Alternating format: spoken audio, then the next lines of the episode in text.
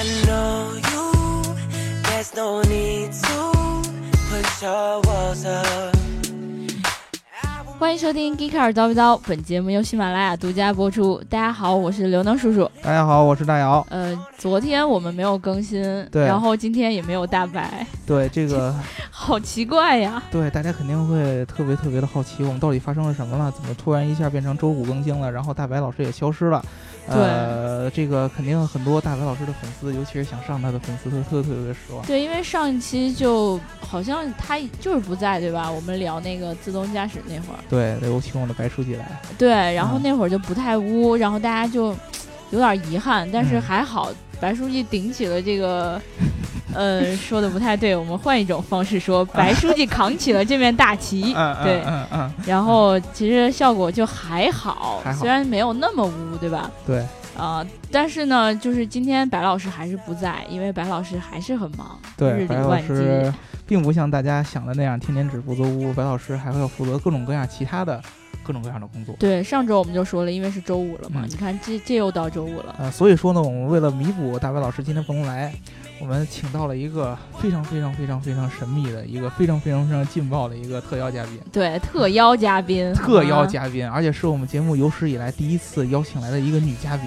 这不是这样的。你看嗯你的记忆力不好吧？哦我还邀请我们曾经在去年的节目里面邀请了维姐跟我们一起录节目，哦，那那我那一期我不在是吗？啊，应该是我不在。啊，反正你记不得就记不得吧。哦哦，那记不得。但是维姐如果今天听了我们这期节目的话，你要记得我是记得你的好吗？啊啊啊，大姚不记得就不记得吧。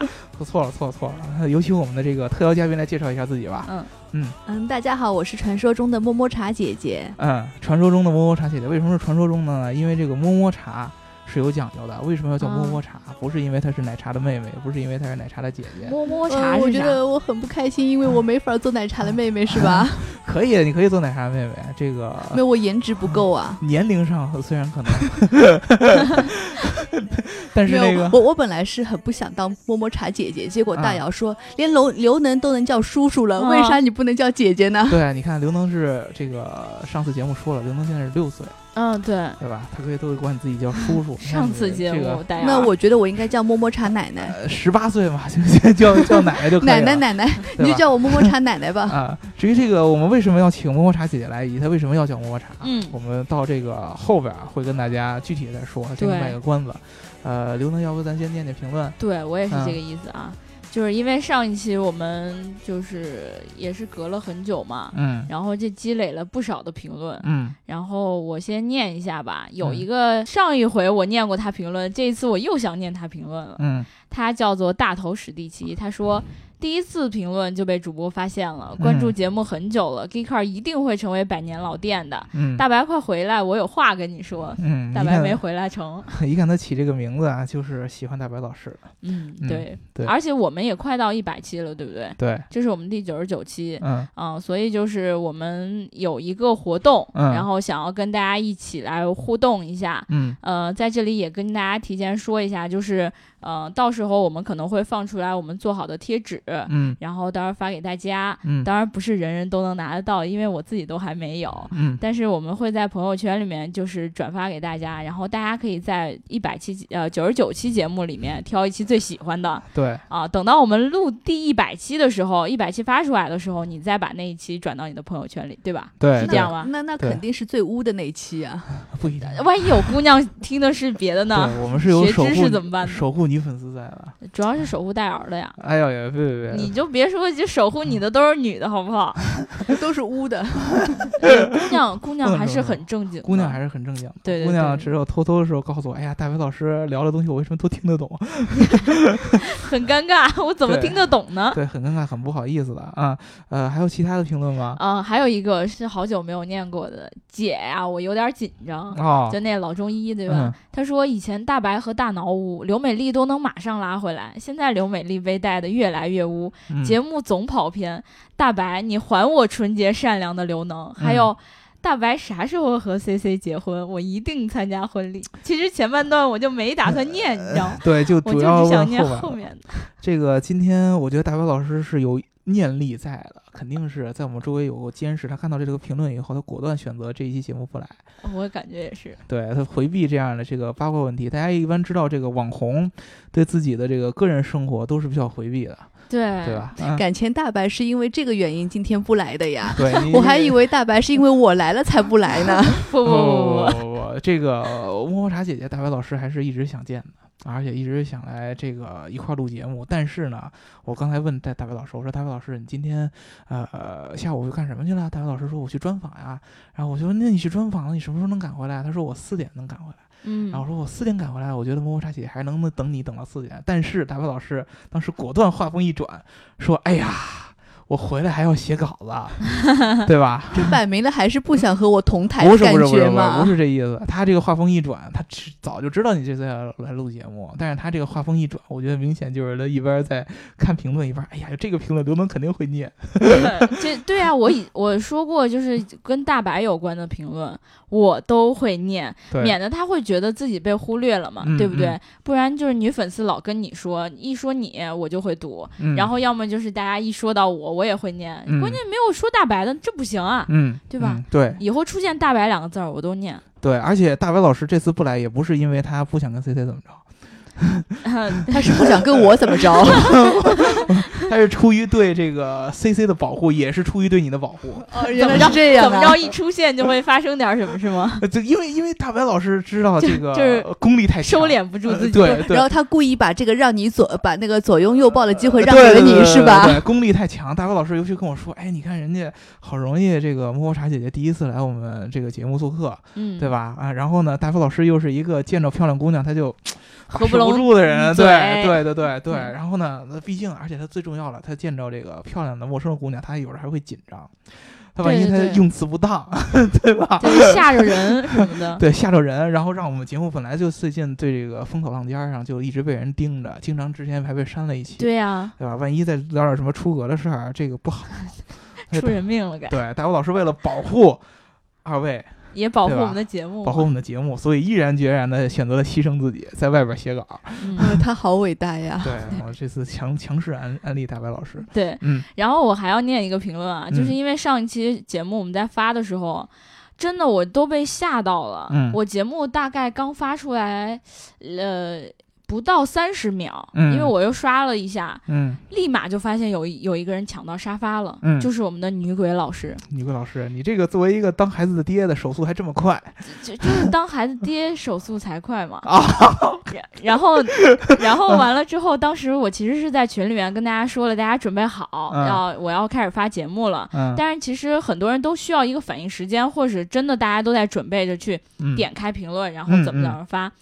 但是呢，女老师手就是真的特别快，很多人就怀疑说啊，她这个是复制粘贴，对复制粘贴的，你知道？然后就有人说，你看女鬼老师还能发那么多字儿，嗯。肯定是潜规则刘能，因为很多人抢沙发，就因为着急啊，就写个沙发两个字儿。嗯。他写了什么爱大白、爱爱大姚、爱叔叔、爱 gay car 什么的，写了一堆，嗯还是沙发，你知道吗？，还有好多叹号，对，但是我要在这儿告诉大家，我真的没有跟就是女鬼老师私下进行过交流，嗯，然后没有跟他说过什么时候发节目，嗯是任何方面的交流吗？是他告诉过我爱奇艺的账号，这个都被你们探出来了，你们怎么能这样呢？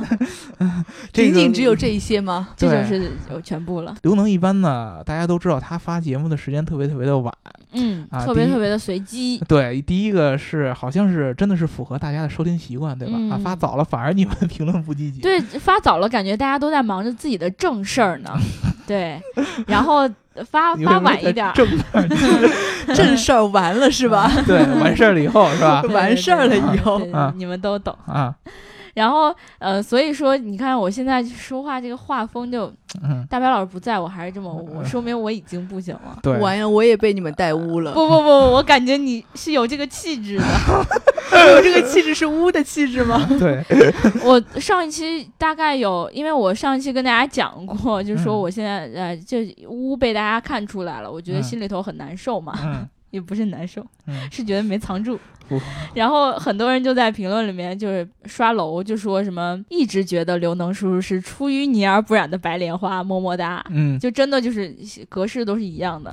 嗯很很开心，很真的很开心。心。虽然我这么污，出淤泥而不染，它只是外表上的，对嗯吧？，但可以。是这里边是什么就？我怕被你套进去。里边那什么就说不好了，嗯对吧？呃，咱们还有别的评论要念吗？呃，我们就说到这儿吧，嗯因为今天也是要让那个摸摸茶姐姐跟我们一起聊嘛，对对对的就总这么念不太好。但是我还要再补充一句啊，嗯，大家如果在听我们的节目的话，记得一定要点赞、打赏和评论，嗯点赞、打赏和评论，为什么打赏在中间呢？因为念着顺口，对对，对，点赞、评论和打赏，这个你就觉得怪怪的。啊。然后为什么在中间？我们记得我们上一期还是上上期给过一个答案，对的，对对啊对，对吧？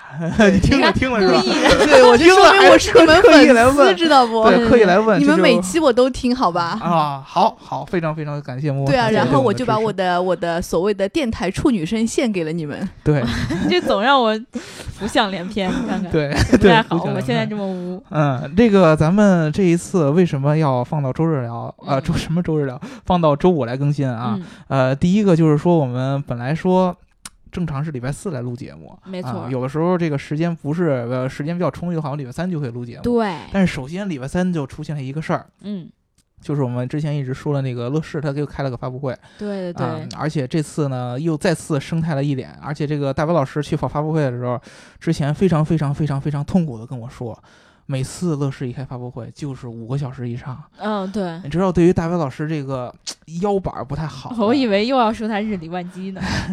也原因主要是因为腰板不太好的原因是什么？内在内因是什么？日理万机，对日理万机，对于大伟老师这样导致什么虚呀？呃对对对对对对对，主要你知道这个男生腰一旦不太好的话，这个平常的很多做事情的一些状态就会受到很严很大的影响。具体的可以看会员肾宝的广告。呃，对对，然后呢，大飞老师就说：“哎呀，对于我这样的这个腰有问题的人来说，这么长的发布会实在是太痛苦了。嗯，我如果说我当时周三回来咱们敢录节目的话，肯定来不及了对对啊。所以说，而且所以说我们就要想到周四录，周四录也不可能，为什么呢？我们周四我们又办了一个特别特别特别特别重要的一个活动。对，没错啊，，我们是跟这个呃上海车展的这个主办方叫 SIEC 啊，然后他们下属了一个 MMC 的一个展会，我们一块儿来合办了一个呃 Geekcar 的造车运动的第二季啊。我们这次要聊的是什么呢？我们聊的是。汽车真正的制造这个话题，因为我们之前聊的都是好多都是情怀，比如说我们原来聊过 PPT 造车，对。对吧？我们原来还聊过乐视的大生态，对吧？但我觉得今天也是得提一句乐视的吧。对对，这嗯个乐视这一次发布会，首先它就出了这个量产车啊。量产车吗？啊，对对不对不对不对，我们聊的是很多是量产的话题，就是我们那个论坛聊的是呃活动聊的是量产的话题，但是乐视出的是一个概念车，对，大白老师在去之前其实满心期待，他虽然时间长啊，这个，嗯。但是他期待可能乐视会出一个就是能够量产的车，能够让大家能够买到的车。嗯，但实际上他到了现场之后，而且我们也确实是在呃办公室里一起看那个乐视的直播嘛，嗯呃，然后这个车出来的时候，其实我也有一点点，嗯，唉，有点失望吗？是啊，嗯，为什么呀？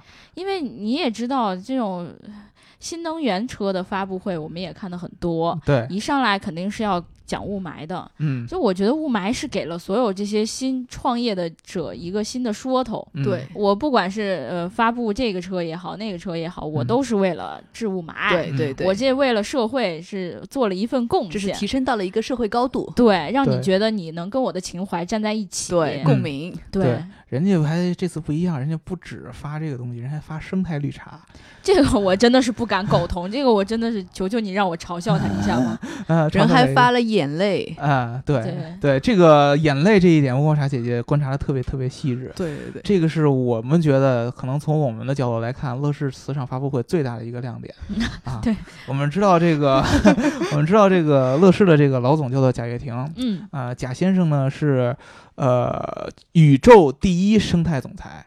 对，啊、然后呢，贾贾总呢，一向他以自己的这个呃布局很大嗯啊，涉猎范围很广嗯啊，然后这个规格又高啊，规格又高，然后呢，关键是发布会的时候，他其实很自信的，也能看得出来，很少看到贾总有那种煽情的那种表情。对对对，下次他应该去汉中办这发布会。为什么呢？宇宙中心，啊啊，明白吗？呃，不应该，明白了，不应该那不是应该在这儿吗？对，五道口宇宙中心。不，我们一直在节目里声称，嗯就是汉中才是宇宙中心。嗯，对，反正不管他在哪儿，这这个贾跃亭一直他发布会上是很自信的那种感觉、嗯啊，因为在他的嘴里边，乐视的生态。在我们看来，就是他嘴里说出来，乐视的生态就是感觉近在咫尺嗯啊，没有任何的漏洞。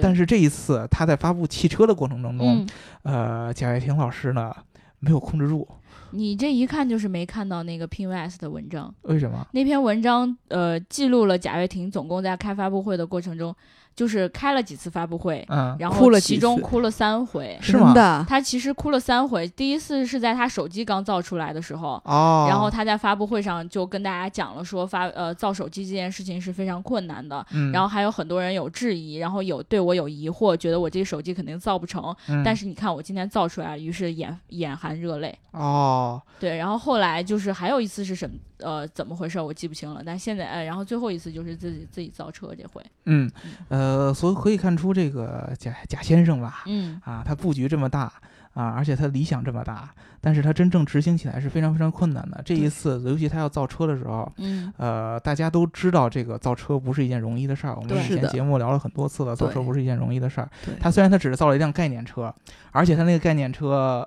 呃，被被被，反正我认识的好多人吐槽，虽然也有很多人觉得他特别特别好，嗯对对吧？特别好，但是可能专业行业内的人看就是一觉得很一般。对，就是个收咖嘛。对啊对，啊然后好像还有人开玩笑的说，这个设计师应该念到大二了吧，还是还是什么大四毕业之类的。嗯这个搁一个人就过分对，了。因为很有很多设计师就会也在自己的群里面讨论嘛，一到新车发布的时候，吧？对对对他们也会格外关注。对对对然后结果就，嗯然后各种 PS 就出来了。对对对，嗯嗯对，但是你看他这个哭的这个表情，嗯，哎，我本来我说他嗯难得哭一次的话，他哭一下还可能动真情，但是你说他每次发布一个新东西他都要哭，那是不是这已经哭成一个习惯呢？对，呃，反正我还是相信他那个表情，呃，那个那个那个感情应该是挺真的，说明不管是造量量产车，还是造他这种概念车，真正造车的过程是非常非常困难的，而且是顶住那么大，的压力。的，是的，对，我们曾经以前就听说过，就是乐视其实那个现金流是特别特别紧张的嘛。嗯，嗯，他的那听个谁说的？哎 挖了坑往下对跳。对对对对，不不不能让我暴露出来哈，到时候人家不跟我好了，对吧？啊，这个现金流是非常紧张的，经常会这个工资拖欠啊这样的事情出来。完了，这多大的内幕啊！假的呀有关部门说过的这个事儿啊，因为他你想他有那么多的高管，嗯，对吧？而且这些高管都是背景很强的人，嗯，而且他有这么多的项目啊，所以说它的融资的需求是特别特别的大的，它资金流嗯也现金流也是非常非常紧张的。嗯，呃，所以说我觉得它面对的很多很多的问题，是我们常人看乐视那些光鲜的发布会下是感受不到的。嗯嗯，所以他哭他是有道理的，而且还有一个重要的问题，这就跟我们周四的那个我们自己办那个活动有关系，就是真正的汽车的制造。如果想把一个收卡做成一个量产车，对，到底还是有很长的一段路要走的，对？对对对对，它是非常非常困难的一个过程。嗯这个地方呢，我们要主要跟大家来说一下没错啊。嗯其实我们这一次周四办的这个活动，就是我们自己也是一个学习的一个过程对，啊。以前都是好多这个创业的公司随便就跟我说，哎呀，现在造车。我们觉得就是相当于一个造手机的那么一个感觉吧，对，就是我只负责把一些关键技术设计好，嗯，然后完了之后找一些代工的工厂来帮我做就可以，我不用自己弄一个工厂。对对，最最著名的就是以前这个手机的呃苹果，它是找富士康来代工，没错，这个大家都是深入人心的。呃，好多人创业者那会儿就是造车最最最最最最最流行的时候，都会跟我们这么说：“哎呀，你看苹果手机找富士康，什么嗯什么手机都可以找富士康做代工，那么车为什么不可以对，啊？”所以说呢，我们就当时呢一直有这么一个疑问。我们跟传统的车厂来聊的时候，他们都说代工这条路很难走动。嗯嗯，啊呃，你要真正想这个把汽车从一到多做到量产，嗯，那你就要在生产工艺啊、啊供应链啊，然后包括工厂的管理啊，这上面都有各种各样的一个投入。你嗯完全要依靠代工的话，很不现实的。但是创业者又会说，他们思想太守旧了。对对啊，他们太传统了，他们就是那些一百年顽固不化的那帮老骨头，对对？吧？啊，他们的想法都是、呃跟不上时代的，都是没有嗯互联网思维的。我们就要现在用我们现在的互联网的思维啊，嗯以用户的需求为根基，然后我们。造出一辆真正属于用户的车，而且我们是不用自己在重工业上花费大量的资源去做投资的。我们可以找现有的那些已经产品不是那么厉害的传统的汽车厂商，让帮我他们代工我们做。对对这个事儿一直是行业里边一个特别特别特别大的一个争议。我们嗯这次就是也是跟这个 MFC 我们一块儿合作嘛，嗯，我们一块儿来办这么一次论坛。MMC 这是为什么么么茶姐姐要叫么么茶姐姐？有摸摸茶，摸摸茶就是 MMC 的拼音的其实你知道刚才我一开始听到这个 title 的时候，我还想了半天，我说为什么要叫摸摸茶？对啊我。都没想到这块儿。对，其实我当时这个我并不知道他们要把 MMC 这三个字母翻译成这个名字。哦，对，其实因为你你你一直知道的，我们 MMC 的全称是嗯 Mobile and 呃 Mobility China，对对对对是这个全称，啊对吧？本来是一个就是很正式、很高对对大上的对对那种感觉，然后一下就 low 了，变成摸摸茶了，是吧？对对，你刚才乍一听这个名字，哎呀，那是能与我们之前参加的美国 CES 这样的展会齐名的，对吧？呃，科技感很强的，其实是这样的，科技感很强的、未来感很强的这样的展会，但是为什么会叫成一个摸摸茶这样的名字？我们想要吸引的一些受众群体是嗯十八到三十五岁那一些非常非常接地气的，嗯对未来非常非常充满幻想的那些年轻孩子们。嗯，这就是 Gika 和我们共同的血液的那些孩子们，嗯所以说我们是取了一个比较活泼的名字，叫做嗯摸摸茶。这是跟我们刘能取呃，跟我没有关系。我刚才突然想到，我们极客汽车被人叫做饥渴汽车，gay 卡不是 Gay 卡吗？饥渴汽车？饥渴汽车。对呀，啊，这个我们之前啊一百期的节目我们的时候，受众比较污，对一百期节目的时候，我会纠正大家的发音。啊极客汽车英文到底怎么念？对所以其实你们的那个受众和我们的受众是一样的嘛，对，对，但是我们可能更黄一点。没有关系的，他们的 logo 是绿的。没有关系。我来这个节目之前，我问大姚，我说我需要准备什么吗？他跟我说，确保你没有底线就行了。对对对，我觉得目前为止做的非常非常好。我想，这不正是我的特色吗？说回这个摸摸茶，这个 MMC，呃，是我们的一个 Kika 的一个合作伙伴对，啊。MMC 具体的是个什是重要的合作伙伴，对对对，是唯一的合作伙伴。你要这么说，我以后我们以后我以后还怎么充值啊？以后 人家没人找我合作了，怎么办？是唯一的展览合作伙伴。啊，这个可以这这个是对的，这个是对的。啊咱们这是一对一的夫妻关系啊。对对对，你们俩就今天就成了，你小心啊！我是有守护女粉丝的啊。我 就成了。你认为我我就没有男粉丝吗？啊那是你主动的，跟我没关系，好吧？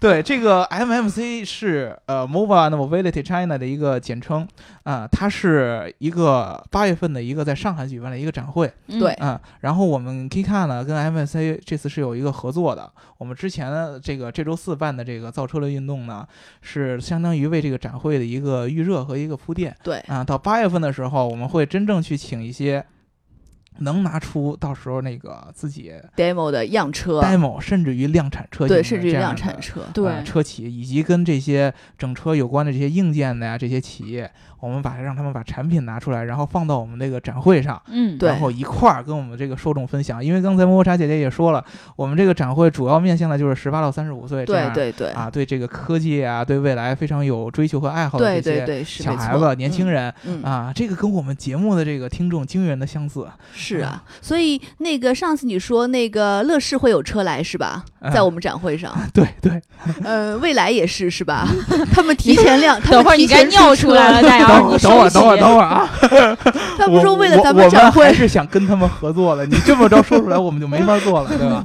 嗯昨天那个活动，嗯因为大家都知道是在北京办的嘛，然后有很多小伙伴就说：“哎呀，你们怎么在北京呀？去不了，对吧？”嗯我们我就觉得很奇怪，我们活动在广州办的时候，大家说：“哎呀，我在北京我去不了。嗯然后等到我们活动在北京办的时候，大家就说：“哎呀，我在广州我去不了。嗯这次我们活动在上海办，嗯，对吧？对对，然后你们就腾出你们的时间，嗯没有去不了这个说法，嗯只有飞两个小时就到了。对，对只有你腾不出时间和你忘了这种说法，好吗？对对，而且我们这个活动对于观众的是免完全免费的，对，对吧？没有任何的门票的。又对免费啊！对，这这我在那里，我我到时候站在那里对，，就是有个粉丝签售会，对我在那刘能粉丝签售会我在那里，身上印一个二维码，大家入场的时候扫扫我背后的码，给我支付一下就可以了。谢谢大家那。么身后不够火爆，呃，胸前是吗？这我胸前，哎，倒也可以，我胸 也没什么胸，啊，不会影响这个二维码。对，说的我一浑身都是汗呐，感觉现在是啊。二位现在就是不没有我跟大白老师的加持，就已经可以做到收放自如，嗯，嗯收不住。不是你激发了我的潜能。不简单，不简单啊。呃，这个展会大家到时候是八月二十五号到二对十七号，对对对，呃是在上海，是在上海新国际博览中心，嗯，跟这个我们 CES Asia 的展馆是是在的，是一一样的，对，对是在一个地方。对，大家有机会啊，有时间一定要去。大家今天听我们节目的时候，就可以把这件事情记在你的日历里面。对对对，可以可以以，先把机票买好了。对对对对，现在买机票比较便宜。嗯对对对到时候呢，我们 Geekcard 的所有的人也基本上也都会在，对对对吧？然后我们有会有专属属于我们自己的一片区域，就是我们刚才对说那些新的造车的企嗯业，对对对对吧？啊，嗯所以说大家可以期待一下。那我们就安利完我们这个展会，我们就继续聊一下我们之前那个那个话题。昨天的展会，对吧？对，就是我们昨天的不能算是展会了，算是一个活动。活动或者叫一个论坛的一个形式啊。我们那个活这个这个昨天的活动是没有什么产品拿出来的，嗯都是大家来说一下啊。呃，主要我们聊了这几个问题，就是第一个，呃，真正的这个新的造车运动。嗯就是这些人都不是传统的车厂啊、有的是传统车厂出身，但是他现在的公司都不是那种很大的车企，对，他脱离了以前的那些结构。对对他要造车，而且是真正的把这个车造成一个量产的这么一个级别的一个车，嗯它到底有几条路要走？是，呃，基本上咱们刚才说了有这么几个争论，第一个就是说我自己建厂，嗯，嗯，第二个就是找人代工，嗯对，但是这里边会有一个主要的一个细分。首先，咱们来说这个找人代工的这件事儿。咱们知道那个之前，呃，特别特别有名，刚才莫泊茶姐姐说了那个未来汽车，对吧？对啊，虽然在现在还说一下啊，未来汽车人家还什么都没有发布呢，对，对，但李斌是我的男神，呃，吓我一跳，男玄彬是我的男神。对，你们都是喜欢冰字味儿的，对吧？啊，呃，这个未来汽车还有什么东西都没有发布，为什么？嗯因为它前一段时间刚刚跟那个那个和江淮进行战略合作，呃代工一个对战略战略合作的一个嗯代工的一个协议。这个是为什么？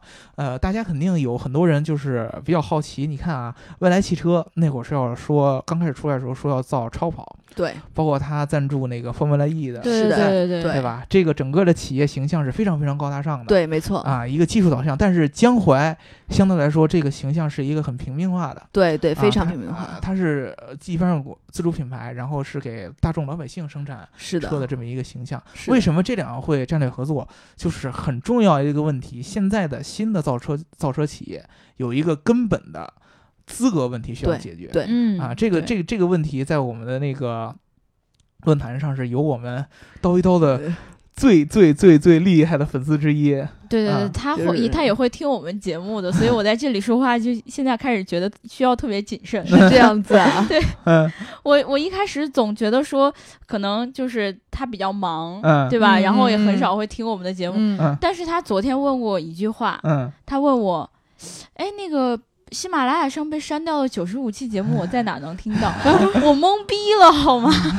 我就觉得我太不注意自己的形象了。嗯，呃，这个这个粉丝就是我们的这个季老头儿季总对，啊，他是这个河北这个红星汽车的现在的总经理，嗯，对吧？啊，季总就是也是算在传统汽车制造行业也摸爬滚打了好好多年，对对他给我们分享的一个点呢，就是说，呃，资质还应该是新造车里边儿一个最主要的一个门槛儿。对，对。的确是，呃，因为在中国来说呢，很简单一件事儿，就是中国呃，大家知道发布一些产品最简单要有一个东西叫工信部，对吧？是。嗯，啊，但是工信部在工信部这块儿，对于任何这个车的级别是有划分的，对，而且你嗯。这个不同级别车要造成什么一个样子，什么一个标准，它也是有一个很正常的一个很。这个循规蹈矩的这么一个标准化的一嗯个、东西要遵循的，也就是说，你造出来一辆车，在这个标准之内，你只能在那个上下那么有一点点调整，是的对，，一定要符合它的样子啊、而且最重要一件事儿就是国家真正颁发出来的整车制造的这样的一个资质是非常非常有限的。嗯当时季小头我记得说的是多少个？七十多个的集团，然后如果算成企业的话，只有大概有一百八十家。对，一百八十家我记得。对，一百八十多家，这些企业是丁是丁，卯是卯，对嗯而且非常非常重要的一件事儿就是国家只允许这个数越来越少，越越来越少是。不可能允许这个数越来越多。嗯我们当时就很很好奇，为什么会出现这样的一个问题啊？国家不不想让这个汽车行业发展了吗？啊，你不不给这些资质，那我这些新的造车的这些企业怎么能够得到这样的许可来生产整车呢？啊，啊，当时季总就给了一个举了一个很好的一个例子，非常著名的例子，这是我，呃，我现在印象最深的一句话，他就嗯说，好多人说现在说造车就像造手机一样，嗯但是手机你拿到手里边撑死它不好用，嗯，对吧？死机嗯，啊，或者说你像 iPhone 有时候冬天的时候就开不开机了，出现这种情况。最严重的对。可能是你打着电话，它可能会爆炸，对。仅此而已。但不会危及到生命，不至于危及到生命，对对，这个手机，而且真正说爆炸那个几率很小，非常小。嗯对，啊，但是车不一样，嗯嗯，车一旦说你要走到大型的量产，那么它就一定会直接关系到老百姓的安全以及民生的问题。是的对啊、很简单的，车如果撞了人，出现了很大的安全的事故，老百姓是要去这个政府这块儿要告状的。嗯对吧？这样的一个问题对国家的安全来说是一个很大的一个威胁和影响，所以说国家对这个事儿它的监管一定是要比手机要严厉的多得多得多得多的。嗯对啊，那么这就面临一个问题，既然这个资质已经是发放成型了，已经有一百八十多家，这一百八十多家肯定是不包括我们现在这些真正的新兴的造车企业，对互联网的这些造车的企业的，嗯，他们要想获得这个资质怎么办？呃，两个方法，第一个就是我们刚才一直在说的代工，代工，呃，第二个就是我直接把一个原来就可能不太景气，但是有资质的整车买下来厂给它买下来。对哦啊对，第二个，这两种方法在这个季总或者说在这个传统一些这个造车行业里边的人来说，呃，都是有一定的困难的。啊，季总当时举了几个例子，就是第一，你找这个传统的车厂来代工，嗯，那么谁来占主动权？是对，但肯定是传统的车厂来占主动权。对，嗯、最最先的就是我这个资质，你肯定有不了。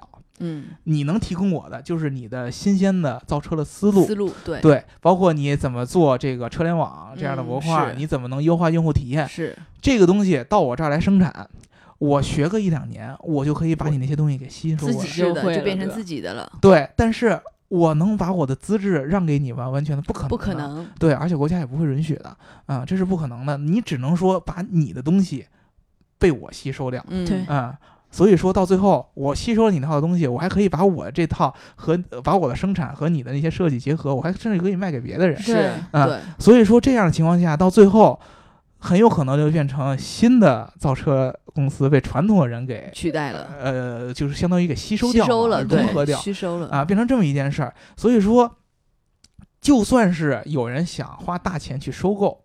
他们那些传统制造人心里边儿是有很大的，当时季总之前私下里跟我说过，这个叫尊严，非常重要的一个尊严，就是他们在这个行业里边摸爬摸爬滚打这么多年，他们面对的都是工厂，嗯啊，是都是大的车间，都是各种各样的生产线。嗯，你跟他说一个互联网的，从来没有在工厂里边从基层干起来的一个人，说你要收购我，这帮人打心里边他是接受不了的。对，他是不服的对，的，他是不服的，所以说这些方面是非常非常困难的。为什么李斌他的未来汽车能跟江淮汽车达成这达成这样的合作？第一个，未来汽车确实在新的造车行业里边算是领军人物之一。嗯，的确啊，啊，人家各种各样的资源很强，而且毕竟李基李斌虽然说他是互联网，但是他是我们之前就说过嘛，他算是互联网里边最懂车的。嗯嗯，呃，人之一了，对吧？嗯啊，他做这个一车也做了这么多年，对，啊，人家真正的是懂这些行业内的一些规则的，他们跟这些传统车厂聊的话，会更亲切一些，是的，呃，也也更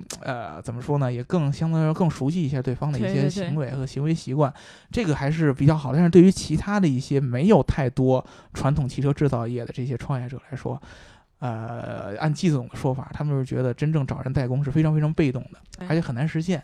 嗯、但是呢，你要这么说，就好像这个路就被堵死了。就行不通，完全行不通。对，但是就不一样，我们就要说出我们第二个这个嘉宾，就是呃王超超哥嗯，啊。呃，之前超哥跟我们有很多的合作，超哥是著名的这个手工对对对，手工地是不呃是？手工地，虽然超哥自己特别不喜特特别不喜欢这个名字，对，呃，因为他之前做过一辆为他的儿子啊，对，我见嗯到了，就满满的父爱啊。对这个手工打造的一辆童车。嗯，而且这个童车呢，各种各样的配置和和都都有，而且自己随意也能开起来，对非，常非常厉害。然后就在微博上就火了，然后嗯好家伙，大家都开始认识，哎呀，手工地老爸王超，手工地老爸王对，所以超他也是我的男神，你有男生有这么多啊，你也是啊。情敌好多呀，这样互相他们打起来怎么办啊？我超哥跟李斌是认识的，是吧，呃，然后呢，呃，超哥就一直跟我们说，哎呀，我不喜欢这个微博上对我这个称谓，说我是手工地老爸，搞得我好像我特别特别就只会手工造车是吗？对对对，搞得搞得我这个感觉我的这个造车方式特别特别的嗯 low、对对，其实超哥他自己原来是在北汽干过，对，人家哦本来就是造车出身的，对，对人家就是传统造车出身，人家是造辆小车玩玩的。对对对，只不过他现在重新自己出来开自己的公司，然后嗯又想开始造车、嗯，啊。超哥他更多的是要关注在自己来做生产。对啊，以及自己的一些工艺的一些改变的。超哥当时就跟我们说，好多创业者觉得，哎呀，代工之路既然走不通，嗯对吧？那我就索性我自己建厂。尤其是好多嗯很高端的这些造车的企业，比如说我要造超跑，嗯嗯啊，我们之前知道这个传统的车都是生产工艺，基本上都是我们聊过，比如说它用呃钢材，然后来造车架，然后呢再用生产线把所有的部件给安装上去，嗯，这么着一个流程，是一个非常非常庞大的一个生产线。嗯呃，我们之前我看过一个视频，就是你在英国这个 mini 的这个生产线，嗯每六十多秒就可以下来一辆车，啊，这么厉害。对，非常非常的快的。那个大的生产线，基本上每一道工序都有一个固定的人和机器人一块儿协嗯作。嗯啊，机器人把这个车移动过来，把件儿位置都给摆放好，然后嗯人过来做焊接和插线这样的一个连接，嗯非常非常快的一个效率。你从一个零到完全一个自动化的一个生产线是非常非常困难的。嗯嗯，这个是很大的大的一个量产车，所以说对于传统的一些想做大众化的生产车的这些新的造车企业来说，自己建工厂也不是很现实。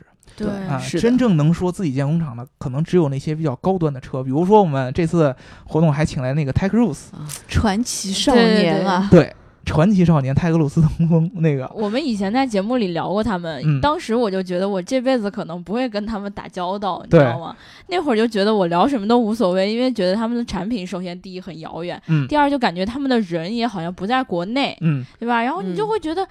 哦，虽然是中国的企业，的品牌但是你就会觉得，哎，好像是我们接触不到，对离我们很远触不可及那种嗯。没有想到来我们活动了。对这件事儿，我觉得我可以夸一辈子。对，就是直接被我们请到了我们啊泰格鲁斯的 CTO，对对他，他们也是第一次在国内就是参加是的，这样是的，会议是的，嗯对啊，请到但是我们们也是特别的骄傲。对，居然是跟我们同龄的年龄相仿的一个人，九二年的，对，呃 比我啊，我还小，不活了，比我嗯大十，我今年到底多少岁？树体交，我六岁，他九二年的。你是二零一零年的，哦，嗯我改天再算吧，我算不出来。对他这个，他当时就说了一下他们造车的一个心态。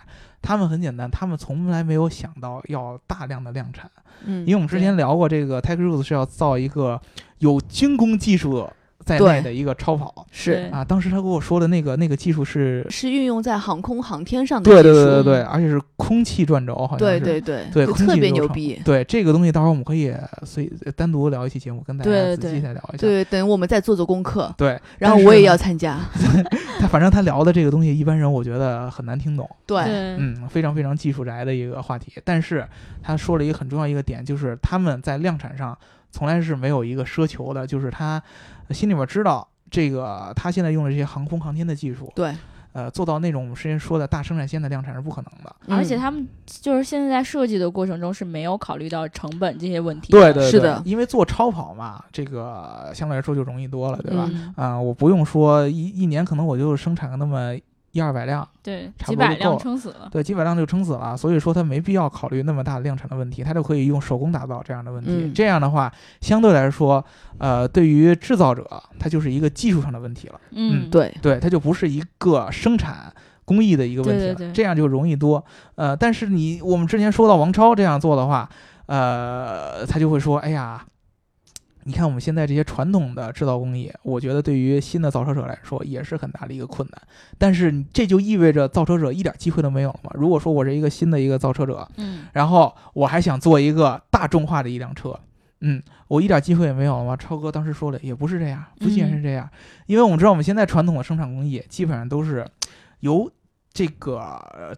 总的一个物料，然后做减法成型的这么一个形态。比如说我们之前说的那个车身成型怎么成型，一个大块的一个钢板过来以后，有一个专门的一个冲压的机器，对，把它压成一个车架的样子，对对对，啊，车门的样子，就是变成一个做减法的样子。但是当超哥当时特意提到一个技术，这是我们跟超哥平时聊天的时候，超哥一直教育我们的，就是说一旦我们之前特别有名那个三 D 打印的那个技术成型了以后，对，它就会大大的缩减。这个整个的这个生产的这样一个复杂程度和成本，是，对，呃，因为三 D 打印是一个做加法的一个，嗯，呃，一个过程，很简单。我们之前，呃，真正汽车这个流流水线上都是这样，我们把所有的配件做出来以后。放到一个固定的生产线，然后在固定的时间内，然后固定的位置上把它装配在一起。对，嗯，但是 3D 打印不一样，3D 打印其实可以让你做到你的零件非常非常的少，是因为它整体就是一体的，一体的，从无到有这么给你喷出来。是的，是的，是的。啊，这么样一出来以后，你在生产线的长度以及你这个制造工艺的复杂程度上都会有很大的一个下降。对对对，相对来说好好好好掌握很多。对对对，而且其实像 3D 打印这样的技术，现在已经运用在了我国的航空航天事业上。对对。为什么只能在航空航天上能用得到？就是因为这个技术还是很高端。是的，的确，你首先它成本就很高。对。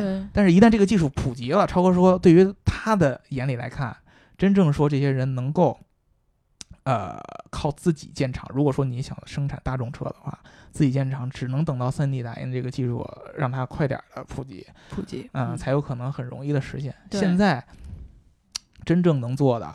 呃，可能还是要找一个比较靠谱的一个工厂来做比较好。嗯，呃，说到这个靠谱的工厂，我刚才其实提到那个代工上面有整车厂可以给你代工，对。但是其实还有另外一种代工的方式，就是我知道你要说什么了。嗯，是什么？就是是是我们下一位那个演讲的嘉宾是吧？对，就是。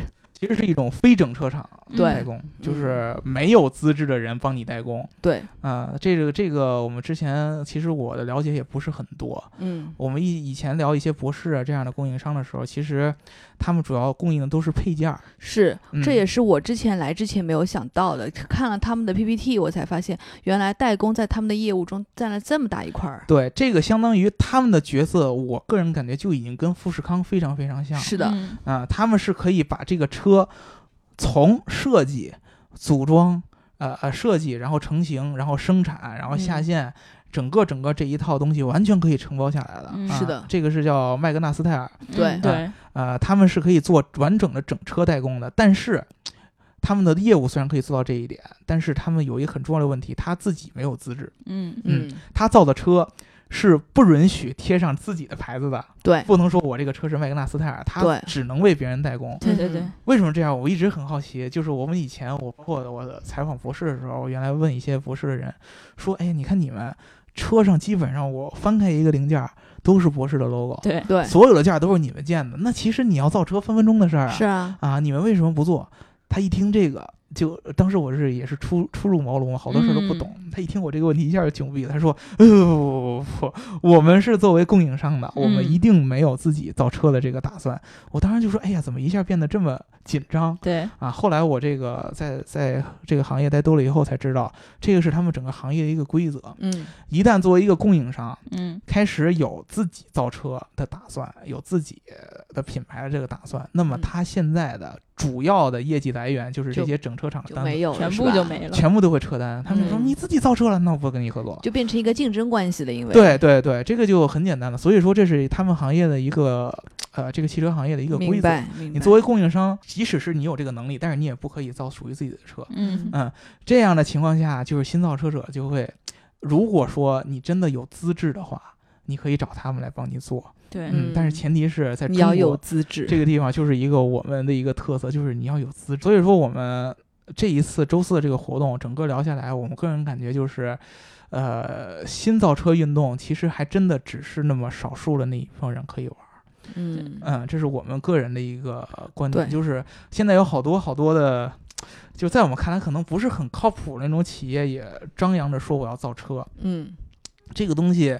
呃呃，并没有像大家想的那么容易。大家可能觉得我们这个这个这个整个这个媒体的形象是非常非常超前的，非常非常形象。那你们一定特别特别宣扬那些互联网造车的精神其。实不是，我们鼓励他们，对但是我们我们不鼓吹呃对对对对对对对，这个这个这个事儿是有很多坑在里边了。对啊，就跟那会儿就是做手机，你看我们那个最著名的大白老师的这个偶像，对吧？你这我们的听众真的有锤粉呢，你说话谨慎啊。是是是，我这个也是怎么说呢？说一下罗老师的一些心路历程。嗯，啊，大伟老师不在，我们就说一下刘老师，要不然大伟老师 在的不话，不会让你说的是吧当场撕当脸逼，当脸跟我撕逼。这个罗老师曾经刚开始创业的时候，呃，也是一个满腔热血的一个人，对，对吧？曾经也是热血青年，对，就说，哎，你看那些人，他们做手机的时候，这个体验不符合用户需求，那个体验不符合使用逻辑，各种各样的吐槽。他说我要做手机，我一定给它做成什么什么什么什么什么。但是嗯他真正做到量产的时候，就会发现远远没有他想象的那么容易。嗯，对啊、有很多很多在生产上的一些限制，让他不能够达成他那会儿最好最好的那个嗯理想。就你必须去为一些东西妥协嘛。对对吧必须要妥协。比如说，真正的这个品控，嗯比如说供应链的时间能不能及时的到货，对对，能不能像人做到规定生产时间内就能产出一台出来对啊、这个都是很难的。所以说，刘罗老师到后来也是公开的啊，这个向大家。这个阐述自己的心心路历历程，对，包括说，哎呀，我现在是一个企业家，对吧？其实这个你想造手机都是这么困难的一件事儿，那么造车就更不言而喻了。是啊，对对对，所以说，我们觉得我们真正要到八月的时候，对咱们那个展会，就看咱们可以看大家都能做成什么样。对对，如果说大家想要去这个呃看到国内到底有哪些真正的造造造车团队是真材实料的，对拿出东西来的，对，到时候就八八月份来就可以对，看到了这个，展会就能看得到。我们现在要跟大家说的就是造车，呃，尤其是新造车运动，没有说大家想的那么简单。嗯，不要被随便对现在好多这个互联网上的媒体就直接给忽悠掉了。哎呀，说造车就这么这么容易，谁都能造车，没有那么容易。从这个这个资格门槛儿到资金门槛儿啊，到整个的你经验上的技术门门槛儿技术门槛儿都是很高的。对。嗯，所以说没有那么容易。我听着这意思，咱们这期就该结束了。不会，不不是会我，我总觉得好像我们落落了一些演讲者，我觉得这样啊不是很好，对吧是吧？很好是吧？哦，其实昨天还有一个就是呃智车 U 型的联合创始人，对吧？叫王宇。对，他也嗯来跟我们进行了一下分享。大家也知道，他们前段时间发了一个自己的车，嗯，对吧？叫做基点汽车。然后我们当时还对于他们这个名字的这个发音进行了一个，深刻的讨论嘛。对 对对，节目里好像也有说，非常适合我们。对对对，这就是为你们 g 卡联合量身定做量身定做的，。以后一人来一辆，是嗯，好，嗯。然后他昨天讲了什么，我其实也没有仔细听清楚，大家还是得你来说。呃，他昨天说了一个很重要一个点，就嗯是其实智车 U 型在这个新造车的这个浪潮里边，其实算是一个我觉得比较特殊的一个是的，一一一个例子。他们一直在嗯说，首先他们虽然说自己在造车，但是他们在说这个代工这个问题的时候，他们一直在说，就是我们真正的不是说严格意义上不是算是代工，嗯，对，他们是跟传统车厂去做合作的一种个包括模式对跟传统的这个供应商去做合作的这么一个模式。嗯他们以前开发布会就会给一个满墙的一个合作伙伴嗯啊，嗯，各种各样的合作伙伴，里面也有我们吧？呃有的 马上也有我们了。对，包括这次咱们那个活动，他们也是对我们有很多的这样的支持，对是的是的对对他们的支持，非常非常感谢。嗯，呃，我自己又仔细听了一下当时王总的这么一个演讲，我个人感觉，呃，他们更多的其实并不是负责整车的一个制造，嗯。他们偏向于走这个提供这个整个车里边儿这个交互系统是。啊，车机这样一个对东西，就是其实相当于是大伟老师主要关注的点。对，其实特别遗憾，大伟老师不能来，但是我们以后可以专门来聊一下这个交互这方面的一些事儿。嗯。对。呃，他们其实更像是相当于我是他们要变成一个车机的那样的一个提供商或者一，个主导者，，是的，所以我觉得他们可能还是要在车机上发力要更多一些。对对对对对，嗯嗯，所以他们要做一个合合作的话呢，呃，确实跟我们说的那种代工是不太一样的。如果他们八月份要真来的话，我们也很期待到时候他们拿出对一个对对，对比较好玩的一个产品，因为他们说了很多概念，嗯，呃嗯，确实是非常非常互联网化的一些概念。比如说他们会说，哎呀，不同的这个车，呃呃，针对不同的驾驶者的星座对对，会有不一样的体验啊之类的，不一样的交互体验，不一样的车身的一些反馈都会有，这个是比较好玩的一些对点，。而且我觉得最近根据不同的什么星座嗯出的体验好多，对像那车享上次出了一个嗯关于十二星座最爱的不同的啪啪啪的 姿我的势，天哪！还有这个，对有有那么多姿势吗？对，然后然后据说还有一个是什么排名，就是按照不同姿势的比重，在车内的哪个部位，然后第一名是在说是在那个发动机上，天发动，机还得把那个盖儿打开。屁股烫不烫？那其实我们昨天那个活动上面也有直播，对吧？嗯你，知道我为什么没有听到那个王总讲话吗？为什么？因为其实王总当时在讲话的时候，我不是主要在看那个电脑上那个直播的画面嘛，嗯然后因为他人就一直在往画面外面走，嗯，然后我跟大白就很担心，说万一等会儿他不见了怎么办？然后就一直在担心，说他什么时候要走到那个边缘，再到边缘了呀不见了，就一直是这个状态，你知道吗？以至于真的就没有听清他回来讲什么。对，其实我们昨天在直播的时候，也有很多小伙伴就是一起在看我们的那个直播，嗯对对吧？嗯然后我们也希望到时候就是，呃，八月份的展会的时候，嗯然后也能够跟大家呃尽量的在活动现场跟大家多做一些互动。是的，是的，对对对。然后大家这次如果想了解我们到时候真正那个呃昨天那个活动对聊了一些什么话题，可以关注我们的公众号，对对对吧？我们会把这个之前拍的视频做一个剪辑给大家发出对，来。而且今天小白老师也憋了一篇大稿，是对吧？对，大的总结稿。给他一个我也在超大的压等着呢力对，看他嗯能写成什么样。对对对，写不好就写不好永远都不要上这个节目了。这个他很 care 的。真的这个上一期节目我就是因为没有把他的那个头像啊，就是那块儿就网站上是灰色的嘛，因为我们嘉宾是呃那个灰色，然后嗯主持人是橙色，对，然后结果我那天就犹豫来着，我嗯把它变成灰色了，嗯然后他后来就还跟我说了啊，他跟别人说的时候，嗯我都是灰的，他好像嗯在群里说的。特别特别特别特别。那我会以后也说这句话吗？我都是灰的，呃，你经常来上我们节目的话，你就不会说这句话了。哦，对这样。经常来上节目对对，对，嗯行，我一会儿就把我的头像私信给你。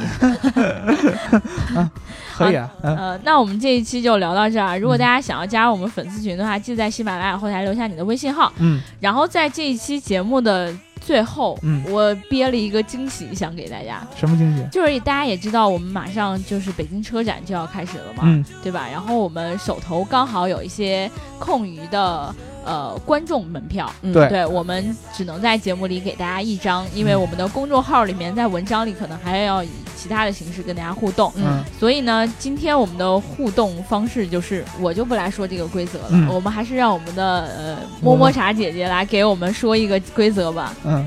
行，好吧，嗯，因为是这样的，摸摸茶姐姐的本名叫做啾啾大小姐，所以嗯。那就那就二十九吧。嗯。可以，可以，那就我们第二十九楼的听众，嗯。只要听到这儿了，才有可能得到我们的北京车展的门票一张。对。对啊，然后大家可以积极的跟我们进行一个互动啊，嗯。能不能抢到这个就看运气了。嗯。对，然后还有我们第一百期的互动呢，我们呃到时候也会在第一百期的时候跟大家好好详细的说。嗯。我今天也在会会在文案里面跟大家解释清楚，因为在这儿我实在是说不清楚了、嗯啊。那就这样吧，嗯然后大家听我们节目记得点赞、打赏和评论，点赞、打赏和评论，点赞。然后最后让我再安利一次，欢迎大家别忘了来八月二十五号到二十七号的嗯我们的展览的现场，嗯到时候刘能叔叔和大姚哥哥还是爷爷 都会来姚就行了，不要爷爷好吧？什么鬼？都会来到现场和嗯大家进行粉丝见面会。嗯，大家我们不见不散。对，大白脱好裤子等你们，拜拜。啊，拜拜。